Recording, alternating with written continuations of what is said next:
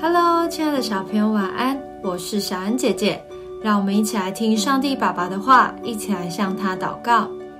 路加福音九章四到六节：无论进哪一家，就住在那里，也从那里起行。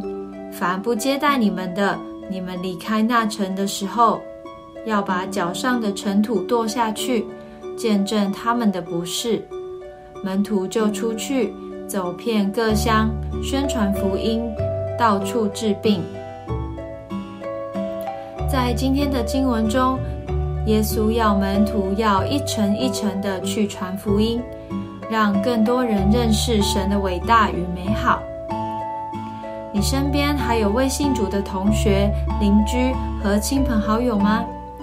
试着向他们传福音吧。你可以写一些邀请卡。在合适的节期和活动时，邀请他们来教会，或者利用一些比喻或圣经上的小故事，让他们认识耶稣。你也可以询问他们的代祷事项，为他们祷告，求神让他们快快信主。只要我们有一颗传福音的心，真诚的希望大家都能认识耶稣，并且有基督徒的好榜样。就是福音大使，让神的名得到传扬。